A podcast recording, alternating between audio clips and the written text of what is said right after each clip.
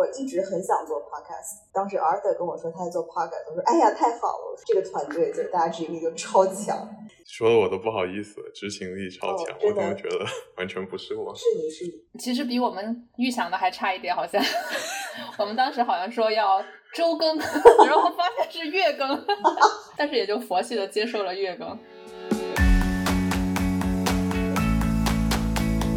我是看到了疫情是怎么在中国爆发，我也看到了疫情怎怎么在美国爆发，然后美国人都不 care。我现在都没有见过我大部分的同事。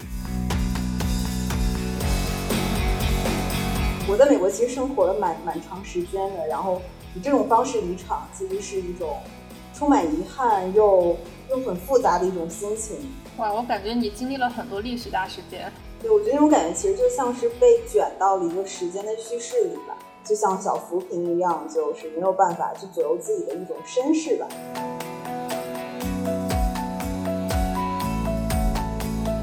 对某一件事情，你期待了很久，但是。当它不能实现的时候，你一定要做好心理准备吧。所有人去年都经历了大大小小各种各样的失望。我在工作的时候，有些时候的状态比较忘我，然后这个是我比较喜欢自己状态的一个部分吧。但是你会发现，喜欢自己状态的时候，是这个我已经消失了的时候。新年快乐！欢迎来到派森路口的第二期特别节目。过去的一年如此特殊，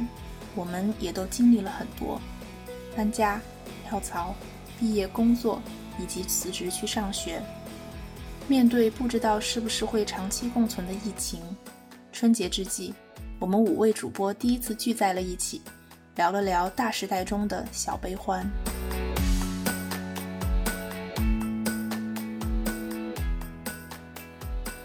Hello，大家好，我是 Arthur 啊，我是呃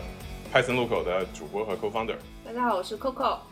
大家好，我是林池。在我们几个主播开始讨论之前，其实想给大家介绍两位我们新的主播，呃，一位是曾哥，一位是邹乙。啊，我们先请曾哥介绍一下他自己吧。我是曾哥，很高兴加入大家。之前也跟大家聊过一期关于算法，对我自己是。Facebook 大数据方向的从从业者吧，然后现在在做马龙。Hello，大家好，我是 Zoe，我现在是在新加坡做咨询，然后前段时间刚刚毕业，然后很高兴今天加入。这次好像是我们只有纯主播唠嗑的一期，史上第一次 没有嘉宾。是的。为什么我们要选在这个春节的时候聚在一起聊聊天呢？可能我觉得，我觉得是因为可能过去一年发生了挺多。每个人的生命里面都发生很多变化吧，然后其实也是我们做这个播客到现在，可能希望大家做一个总结吧，然后同时也有新的朋友加入到我们的这个 team，然后就是可能在这个特别的时间点，想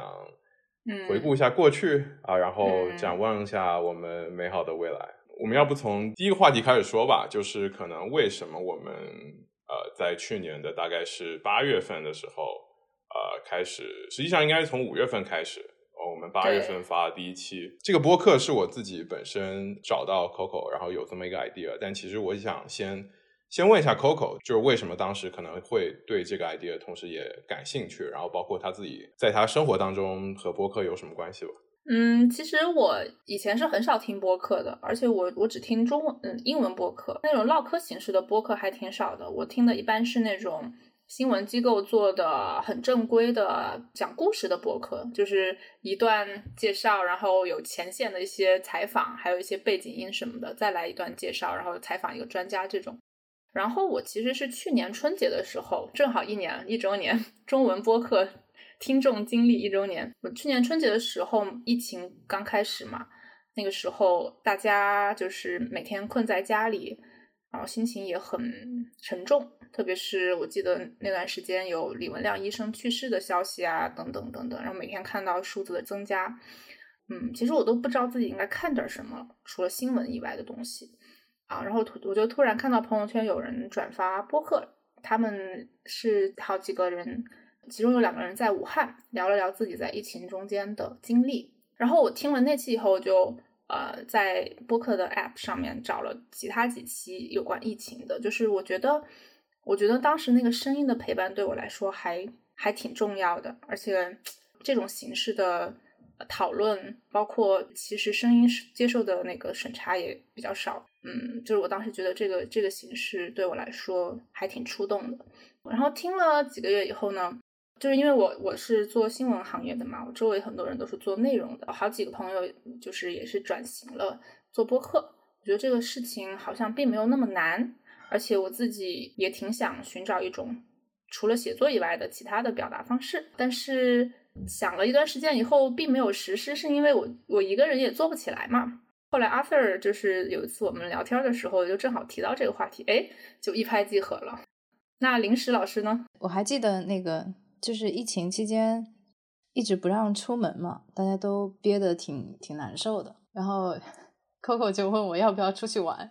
然后我至今记得，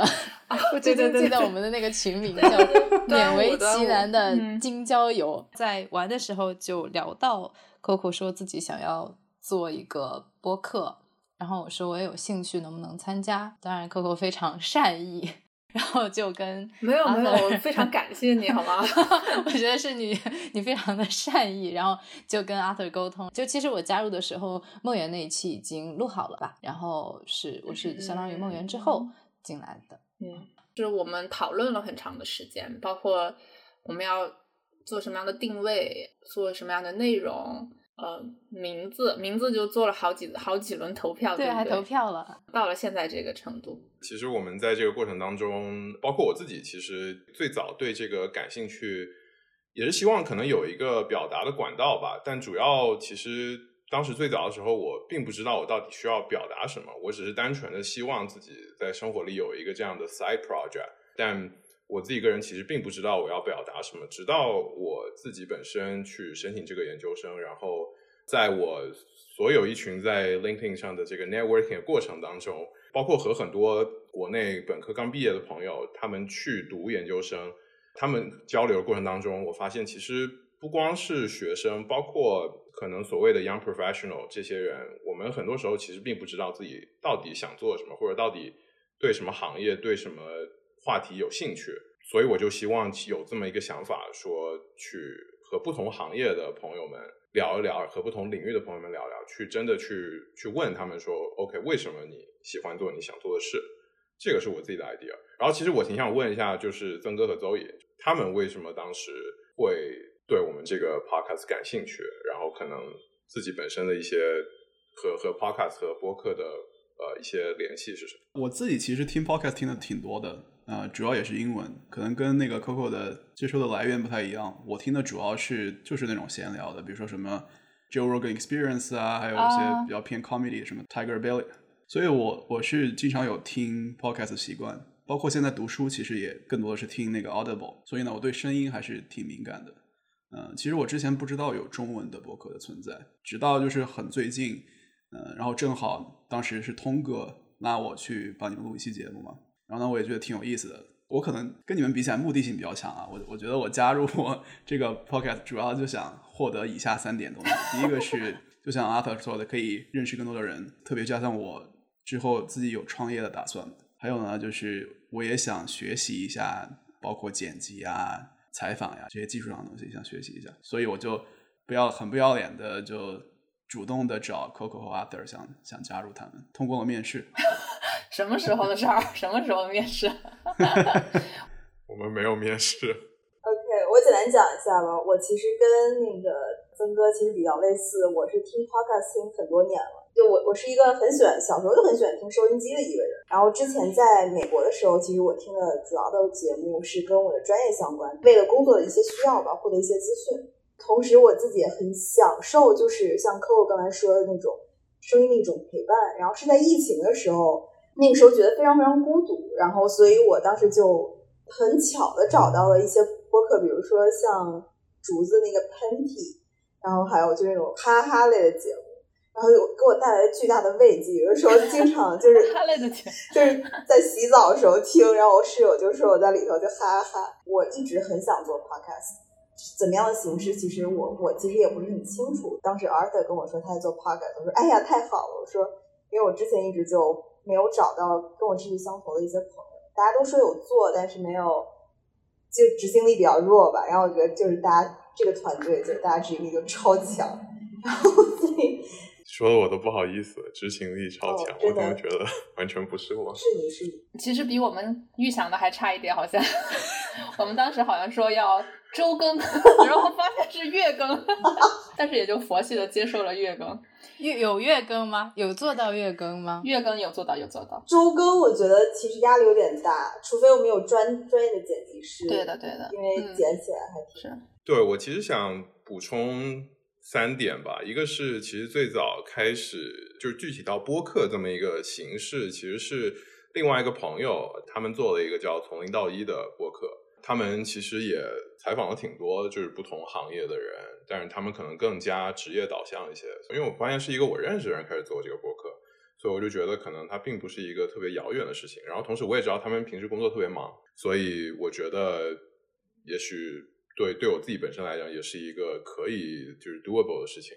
然后第二个，其实我最早听播客也是从英文开始的，因为我自己本身呃也是我本科的时候有一部分学的是国际关系，我可能会去找那些比如说华盛顿 DC 的智库，就是 Brookings 或者是 CSIS。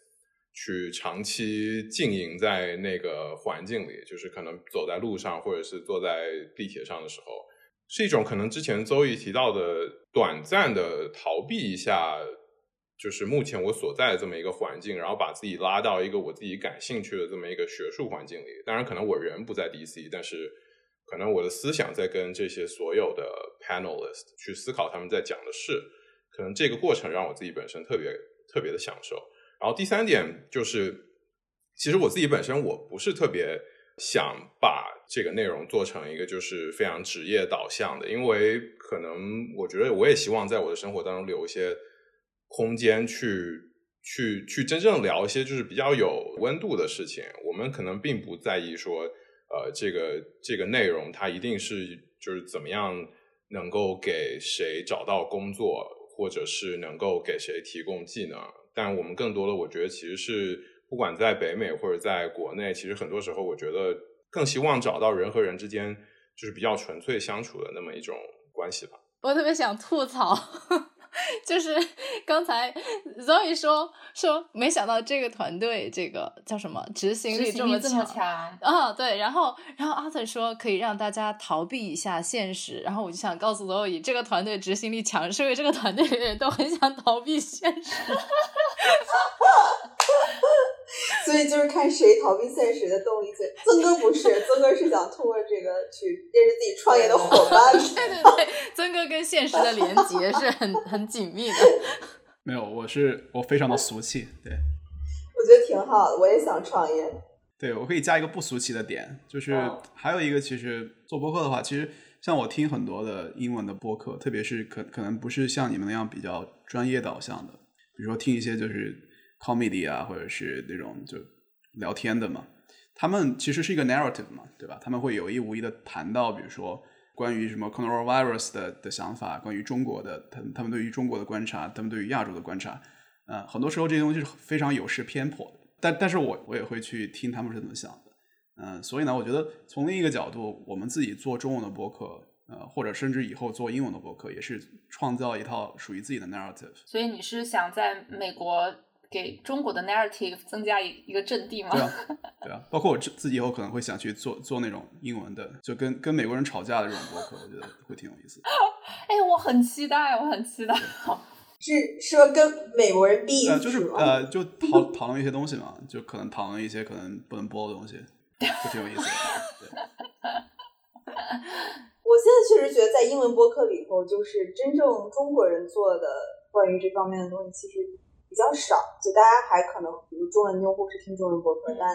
很很少会跨会跨区听，除非像我们这种就是留学生或者就大家就比较年轻的人。嗯，在美国那边的人，surprisingly，就是我们学校的很多老外其实会讲中文他。们会听中文播客吗？呀因为他们在学中文，有一哦个校友，我那时候去纽约拜访他，然后他说我给你推荐一个我最近就是 fall in love 的播客，我说是什么？他说小叫 Little Murmur，我说啊 Little Murmur 是什么？我很喜欢那个小声喧喧哗，我说 Oh my God，那那我最最后就是说，我觉得听播客还有一个我我嗯不上价值就很俗的理由是，就是我去年开始视力变差了很多，所以我就想把自己的屏幕时间减少，然后但是又不想就是牺牲太多信息获取的这个渠道，所以我就觉得能听的内容也也挺也挺有有有意思的。那去年你们的生活有什么变化吗？在疫情中间？我觉得你们四个都比我转折比较多，我好像就是我也没有换工作，我也没有换城市。我觉得我去年其实变化还蛮多，挺多的。就是我之前那个公司是做 e-commerce 的嘛，我在那儿待了挺久的。就是我们那个公司会在黑五的时候会特别忙，然后呢，我自己是负责 backend scaling 那一块的，也是做技术，但是会，嗯、就是 lead 那个带 effort 团队，对，嗯会会非常忙。举个例子，比如说双十一的时候，对吧？traffic 嗯会成百倍的增加，所以会对会嗯会做很多东西，呃，去应对这个 traffic spike。然后呢，在十月份、十一月份、十二月份就会非常忙。然后我正好忙完了，就去回回国休假了嘛。就我就我记得我是就是一月一号吧，就新年的时候回到国内。我本来打算是休一个月，就是月底再回来。然后就就被困困了，是吗？呃，没有，我就当时正好要面试 Facebook 嘛，所以我就说提前回来一点，啊准备一下嘛，所以正好就呃在那个美国 lockdown 之前回来了。我我是看到了疫情是怎么在中国爆发，我也看到了疫情怎怎么在美国爆发，然后美国人都不 care，包括我一开始可能也也比较掉以轻心，所以我是看到了就是哦。两边不同的应对政策嘛，因为父母在国内，包括一开始疫情的时候，我也就是往国内寄口罩啊什么的，捐款什么的。这是第一个呃变化吧，从一个疫区吧，当时的逃到了一个可能当时感觉比较安全的，然后又逐渐成为最严重的疫区的地方，然后一直困在这个地方。在这中中间呢，也在准备面试嘛，跳槽嘛。我记得我是还挺有意思的，就是我是我们这个 office 第一个呃 remote interview 的，就是呃像这种 tech interview 一般是会有几轮嘛，最简单是有两轮，呃一个是 phone interview，然后另外一个是 onsite，onsite 就是你去面一天做题那种是吗？呃，就是如果是比较初级的是，基本上是做题；如果稍微 senior 一点的话，会让你做 system design，就是让你设计一套系统，哦，然后让你去听出来了，你是 senior 的，还有那个，还有那个就是 QA 嘛，就是就问你，比如说你曾经在工作中遇到的问题什么的。这然后呢，因为疫情这个就取消了，就是我本来第二天就打算去面试了，他突然跟我说，Sorry, I cannot let you in, right, because、uh, COVID。然后之后呢，也是 remote onboarding，我现在都没有见过我大部分的同事，见过一两个，我们去河边散步什么的，呃，但是对，都是都是男的，都是都是男的，都是男的。呃那更奇怪。嗯，然后呢，对，就都都不认识嘛，从不认识，然后到现在可以变成可以从某种意义上信赖的伙伴，甚至是我每天交流的最多的人。也许呃，Zoe 可以也聊一聊，因为他也是在疫情当中，你是在疫情当中，在去年去到新的地方。对对对，我其实跟曾哥的体验有一些类似，啊、我重复的我就不说了。但呃，从去年二零二零年开始有一个小插曲吧，就是我是十二月份毕业，然后我其实那时候也拿到了 offer，其实打算三月份就来新加坡。然后我们学校每年会组织一个去以色列的游玩计划，我就报名参加了。然后当时去以色列的时候很激动，结果到达第二天，苏莱曼尼就是伊朗那个将军，然后就被美军就被特朗普的美军给击中了。所以当时我们在那儿，一群美国学生在那边，感觉会有一些危险。就那时候对那种量级的新闻，大家的那种接受度还是一种非常震惊和恐慌的状态。然后第二天，相当于乌克兰客机就坠机了，所以说是伊朗干的嘛。然后所以我们当时其实也挺紧张的。然后回到美国以后，我就觉得好像会相对安全一些。那时候武汉疫情就爆发，当时就很很担心国内。然后我当时也是一直在刷手机，看到有能量的事情的时候，其实是非常非常抑郁。对对对，我那天我那几天也特别抑郁。尤其是看到当时中国封城的一些新闻，对自己也是比较比较震惊的吧。然后当时的判断其实也是失误的，就觉得美国可能会更安全。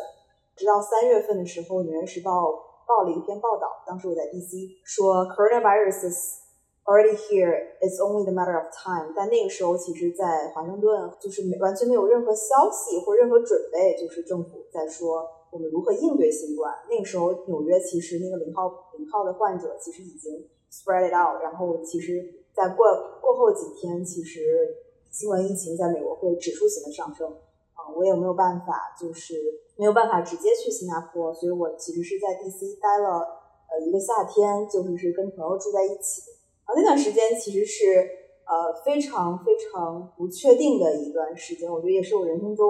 很奇特的一段经历吧。因为我的毕业典礼其实是在五月份，但因为疫情，所以说也都被取消了。然后我也不知道我能不能来新加坡，因为我的签证其实一直是在被推迟，所以当时也一直在找机会。然后那个时候找机会的感觉就是觉得经济一直在下行，然后感觉没有特别多的工作岗位。外界的话，比如说五月份美国爆发了就是 Black Lives Matter，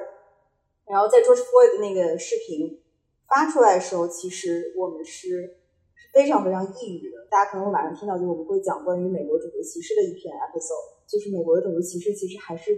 penetrate 在大家各各种的日常生活中。然后在这种政治性的事件爆发之后，其实 DC 马上在疫情刚刚被控制住，又开始爆发大量的游行，包括学校附近的很多咖啡馆、苹果店，嗯、全都被砸了。就感觉是被卷入到一种叙事当中，然后你就像小浮萍一样，就是没有办法去左右自己的一种身世吧。就我我比较幸运的是，我在呃七月份的时候，新加坡结束了自己第一阶段阶段的封国，然后给我通过了签证，所以我是在七月份的时候来到了新加坡。那个时候，我们当时对美国的判断就是。大选会是非常又一次非常大的一个不确定性，就可能会有暴乱或者就是相相继的一个情况发生。因为美国当时撕裂程度其实非常让人触目惊心的，比如说很多人拒绝戴口罩，然后直到他们已经 reach 到比如说 one million COVID cases，他们还是在 debate whether you should wear mask or not。我在美国其实生活了蛮蛮长时间的，然后以这种方式离场，其实是一种充满遗憾又。又很复杂的一种心情，然后下半年其实就是我的主题，就是适应新的生活、新的工作。哇，我感觉你经历了很多历史大事件。对，我觉得那种感觉其实就像是被卷到了一个时间的叙事里吧，就是你真的处于在那个环境里，你会发现其实是自己没有很多的抗衡的力量，你只能就是 go with the flow，然后去寻找安全的。我想补充一个关于关于疫情和关于中国的角度吧，可能这个角度并不是一个在特别中心的叙事，但可能算是一个补充吧。因为我本身在呃我在加拿大，大部分时候加拿大它并不是一个呃处在这个叙事中心的这么一个地方，因为它的它的所有关注的中心是在美国，这个角度可能包括其实在中国的人。可能都并不是能特别感受到这个，因为很多我觉得其实在中国人和在美国人都特别像，非常的以自我为中心。美国人聊到的东西是关于美国的，中国人聊到的东西是关于中国的。当时疫情开始的时候，在温哥华的时候有一个反转。刚开始的时候，大部分人其实是就像这个 Zoe 和曾哥说的，完全不在意。我记得我当时在那个我自己的办公室里面也听到很多人，特别是可能年龄稍微大一点的人，本地人，他可能特别强调说这个只是一个 flu。这只是一个正常的流感，我们并不需要那么去介意它。当我开始在二月底戴口罩的时候，我记得当时我在地铁上，就是和走在街上，你你你能感受到那种异样的眼光。同时，我记得当时在这边的那个电视台上有专门的一个小的短片，就是围绕着要不要戴口罩。然后当时其实他们是以一种让你相对比较放心的方式去告诉你说，也许你是不用戴的。但是到后来出现了这么一个反转，就是到今天为止，戴口罩它一定是必须的。然后最后我其实想讲一点，就是也是从另外一个博客上我听到一个很有意思的观点，这种所谓的他没有对一个发生在中国和中国相关的事情有那么高的警惕，以至于后来可能呃并没有为这种大流行做好准备，是不是背后它是不是有一种这样的？不管是观点或者是看法也好，就是中国是一个很遥远的地方，所有的事情发生在中国，或者是发生在那那块土地上，它是一个有时候有一点奇怪，有时候有点遥远，但大部分情况下和我们没有关系的的的这么一个看法。我觉得这个所谓呃别的国家不关心中国发生的事情很正常啊。你你了解埃博拉病毒多少呢？你知道现在在非洲埃博拉发展状况怎么样呢？就是人是天然比较关心自己周围的事物嘛，这没有什么，就是你问现在中国人美国有多少感染，有多少死亡，很多人也答不出这个数字的。可我说那点，我是就是我还挺 appreciate，他真的是站在很中立的角度去想这件事情。但我就从 bias 角度来讲，就是在美国生活这么多年，嗯我一直觉得西方就是东方或者中国，呃，它一直是有一种它的叙事一直是像 Arthur 刚才说是有点被妖魔化，或者甚至是有点就是被 distanced。原因是因为我们的体制不一样，原因是因为历史不一样，还有距离和文化，就所有这些原因夹杂起来。因为真正 COVID 其实被重视，是因为我记得是在三月份意大利爆发的时候，美国才真正把这个当回事儿。就是 one of the country，就是 they can relate to，就他们可以联系到的。我觉得他们才真正把这个当成哦，这才是我们可能会危及到我们的一个 pandemic。对，其实刚刚 Zoe 说了，之前我想 follow up 的一点，就是我我印象很深，因为我自己有习惯听什么像 New York Times 的 The Daily，就是它是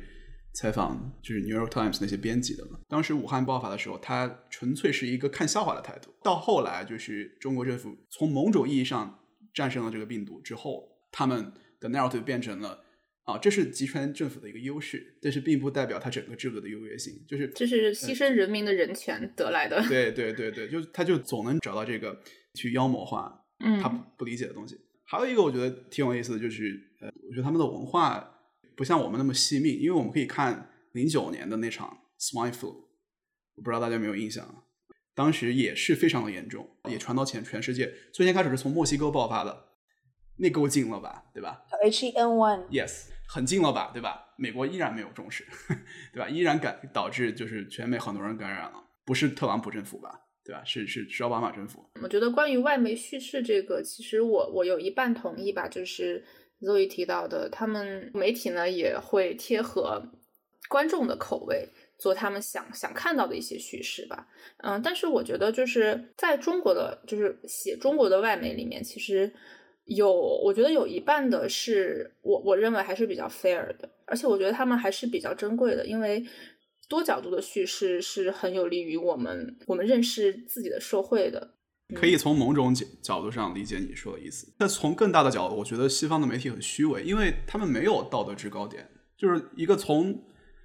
种族大屠杀、贩卖黑奴建立起来的文明，他有什么权利去批评就他自己妄想出来的叙事呢？我觉得是对。我其实刚才想表达的，并不是说外媒都是 bias，就是我我我不否认，他其实有非常多我非常敬佩的 writer，比如说 Evan Osno，比如说 Peter Hessler，就这种非常扎实的这种记者，然后去对中国进行非常深刻的一种记录。但是我想说，是从 general 文化层面，就是 what take place，就是什么什么东什么样的语境会让关于中国的叙事在美国流行起来。其实还是那些，就是那种陈陈词滥调。然后我觉得其实也是也是一种文化的惰性和一种叙事的惰性。我自己想补充一点，其实我是很早之前就有这个想法，就是其实包括你们刚刚说的这么一个，他不需要学习你，或者是他对你有某一种偏见。我觉得有的时候是不是某种程度上，因为他们成长的这个环境，他在一个移民国家，他从小就见过和你一样的人，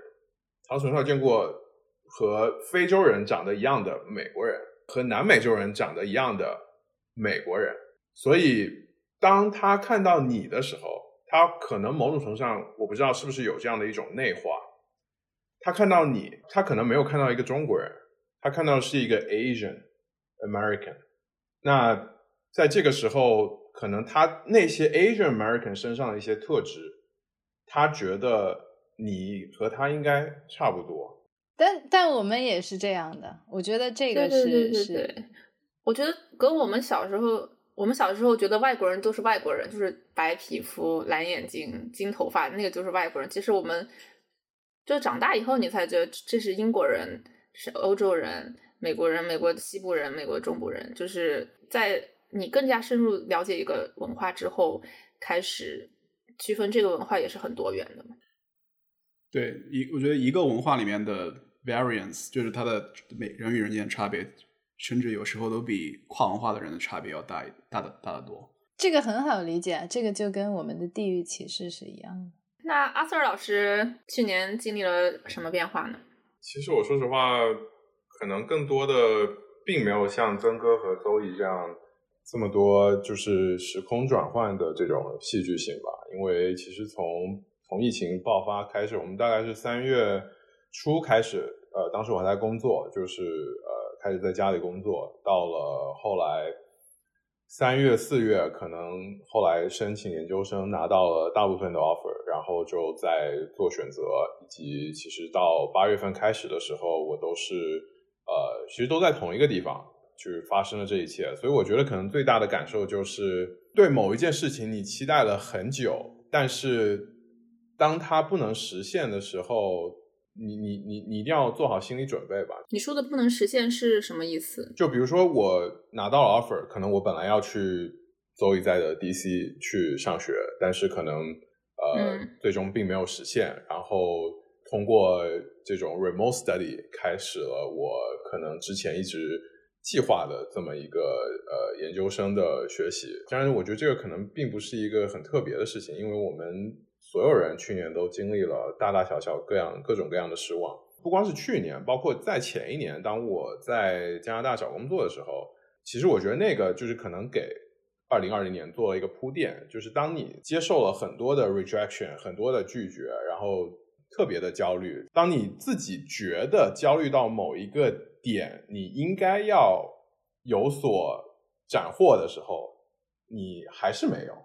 你就会发现很多时候。就说一句很老套的话，它并不是以你为转移的，更多的是对心理的这种建设吧。就是在二零二零年给我的这么一个，不管它是收获也好，它是呃它是打击也好，在这个疫情当中，我觉得其实给我最大支撑的，呃，我不想这样说的这么矫情，但是给我最大支撑的，可能就是我觉得和两位开始和这个 Coco 和。和临时开始做这个播客，其实是一个算是一个 distraction，就是把我从从这个焦虑和现实世界抽离出来。他对他对你的职业生涯，他对你的目前的焦虑并没有直接帮助，但是它是你的兴趣，它是你想要表达以及呃有自发的动力去做的这么一件事。嗯，我挺我挺同意的。我觉得去年能做播客，对我来说是一个很大的慰藉。嗯，因为我就是真的是去年到达了自己职业的一个瓶颈期。其实我一直做对做内容还是很有热情的，嗯，但是嗯，我做记者也做了四五年了，然后一直在比较传统的媒体，就是我从去年开始对这种传统媒体的叙事。感到有一些厌烦了吧？就是我们在自己写文章的过程当中，你不能加进任何自己的观点。就是你有观点的话，你必须要去找一个有 title 的人，必须找一个分析师，所谓的去让他讲出你想讲的东西。可能是因为我的媒体都比较老派，所以感到有一点厌烦。厌烦。但是呢，就是这么多年里面，我其实接到了很多猎头的电话。就是你做记者最直接的转型方式，就是去企业里面做公关嘛，帮他们擦屁股。这么多年里面，我接到这么多猎头电话，我都舍不得离开这个工工作，因为我还是很喜欢做内容的。虽然就是你有很多限制，但是你也也很喜欢表达。不过去年做做完就是开始做播客以后呢，其实我觉得我获得了一个非常非常有能量、非常。呃，有有更大的自由，也有更大的空间去做内容的这么一个管道。就是所以我觉得，就是即使我现在离开我热爱了这么多年的新闻行业，我也没有什么没有什么遗憾了。我觉得我可以去做点更赚钱的事情，比如做公关。临时老师还没说呢，讲去年的转变吗？对啊，我觉得你跟 Arthur 是。两个转换就是 Arthur 是从啊，他从工作的人变成变成学生，然后你正好是从学生变成工作。刚才那个 Arthur 在说，他说很多事情都不是说你能够预想到的，或者说，呃，我觉得用一个很宗教的词来说，就是非常的无常吧，就是你根本就不知道下一刻会发生什么。但是我觉得可能对我来说，有过这样的经历之后，我可能尝试着去学会接受它，就是反正。就是无常啊，你又能怎么怎么做呢？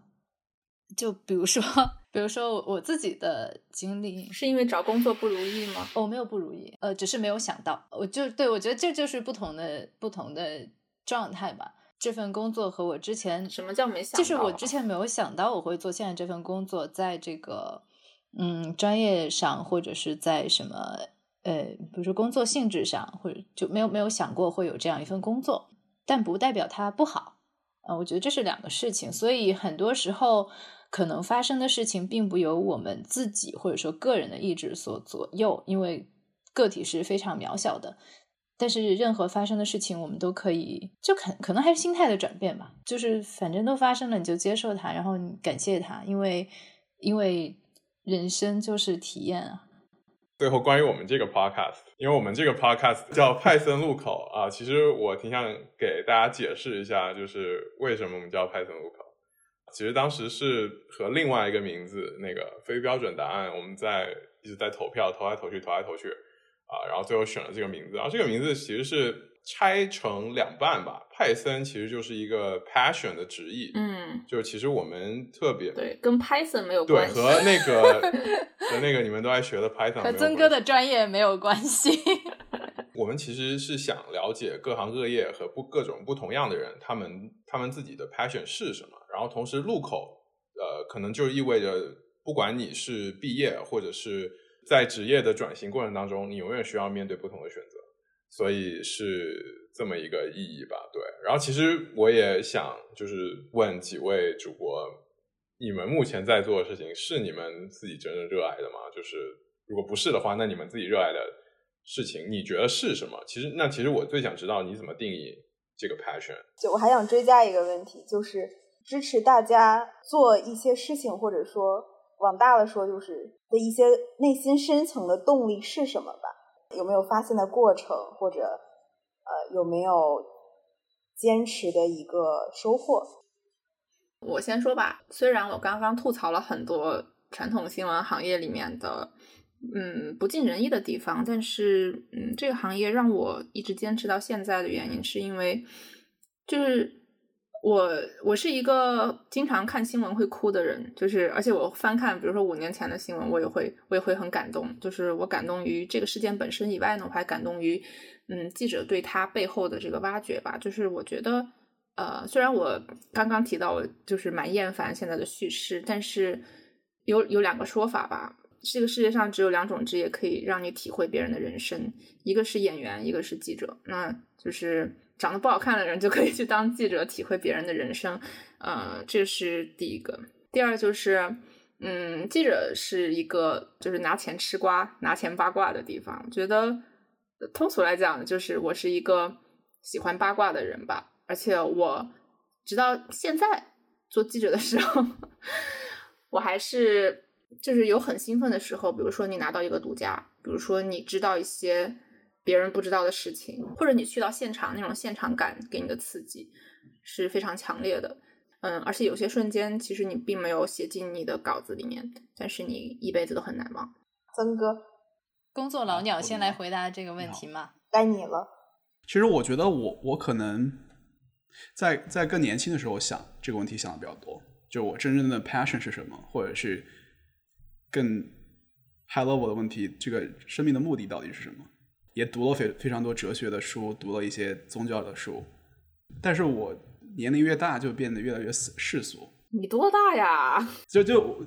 不大嘛，就是在我有限的感悟当中，其实我觉得是没有意义的。没有人能定义这个意义是什么。既然没有意义，那 passion 其实这个本身的意义在于哪儿呢？我觉得 passion 其实本身的目的就是给你一个谎言，就是给你一个目的，但是这个目的可能是个谎言。你相信的谎言是什么呢？就回答这个问题，我相信的谎言到底是什么？其实就是很很日常的东西，怎么让自己的父母过上更好的生活？怎么让自己过过着过得更好的生活？怎么怎么为社会创创造价值？最后一句是上，最后一句是谎言吧？没有没有，最本质的就是怎么怎么能让自己的 impact 更广？因为其实我觉得本身是没有目的的。对，所以我为什么做现在的工作？对，现在的工作就是 engineer 嘛，我觉得只是一个 means to the end。这并不是我长期想做的东西，呃，我想做的是关于教育方面的东西，就是我觉得技术是一个很好的突破口，嗯，但是可能长远想做真正有 passion 的东西是关于教育，特别是呃小孩子的教育。为什么？影响更多人，因为这是我觉得这是最能影响人的，不管从从深度还是广度上面，都是最能影响人的。好，那我来说吧，就是我可以延续曾哥的叙事语境，我相信的谎言或者我我的 belief 是什么？我觉得我有两个 belief，第一个 belief 是我觉得现在中国处于一个非常特殊，甚至我觉得有意思的一个阶段，然后这个阶段是。呃，我觉得它可能是处于美国的六十年代或者日本的八九十年代那种黄金的一个时期，然后这个时期里，它会有非常非常多有意思的一些商业现象、一些品牌、一些模式，然后诞生。然后，所以我觉得这个时候参与到跟中国相关或者说跟商业相关的一些一些活动中是非常让人就激动的一件事情。我还有一个 belief 是，我觉得在中国范围内可能。商业是目前为止比较能够去影响，或者说可以有所作为的一个领域。所以说，这也是为什么我从 policy 的世界转到了就是比较 private sector。就原因是因为我觉得就是可可可做的事情可能会更多一些，然后我自己能能能能完成的一个一个一个目标可能也会更更可执行。好，临时老师，亚瑟老师。我先再说一遍这两个问题，是不是一个是你的呃所谓的 passion 是什么？还有一个就是支持个人生活的动力是什么？对，职业上的 passion 可能是跟人交流的一些瞬间吧，可能在语言的底下，它才有更多你想传达的意思，然后这个意思可以相通的时候，嗯，我觉得这个时候可能是是这个职业能带给我的。反正我在工作的时候，有时候会有这样的感受。那还有一个是。呃，我在工作的时候，有些时候的状态比较忘我，然后这个是我比较喜欢自己状态的一个部分吧。但是你会发现，喜欢自己状态的时候，是这个我已经消失了的时候。然后至于 Zoe 说的这个生活的动力，就我很肤浅，就是我喜欢玩，就是玩，玩，就是玩，就是呃，比如说旅行，然后就是我比较喜欢去。呃，自然风光比较好的地方玩就好了。我觉得这个就是支持我，就是也是治愈我的一部分嘛。可能跟动力，它它没有这么强的往把你往前推，但是它是把你拖起来的那那一个部分嘛。我说好了，亚瑟老师。我其实比较想呃 echo 一下之前邹毅说的，就是目前我们处在的一个阶段吧，就是可能这是一个被反复提起，不管是媒体或者智库反复提起，就是我们今天处在一个很特殊的时代。我在零八年或者说初中、高中之前，我并没有什么这种意识，说我我我我我对周围的事情有什么感觉？没什么感觉，我我就去上学、打球、做作业就可以了，就。可能到了到了，比如说零八年，当时的那个我记得是三聚氰胺的那个奶粉，以及奥运会，以及呃后来动车，我记得当时是动车那个事故，各种一系列大的事情，很多负面，然后也有同时很多正面，然后可能是那个 moment 就我意识到说，OK，这可能是一个很有时候很很难让人接受的时代，但同时可能我又想做点什么。但作为一个个体的，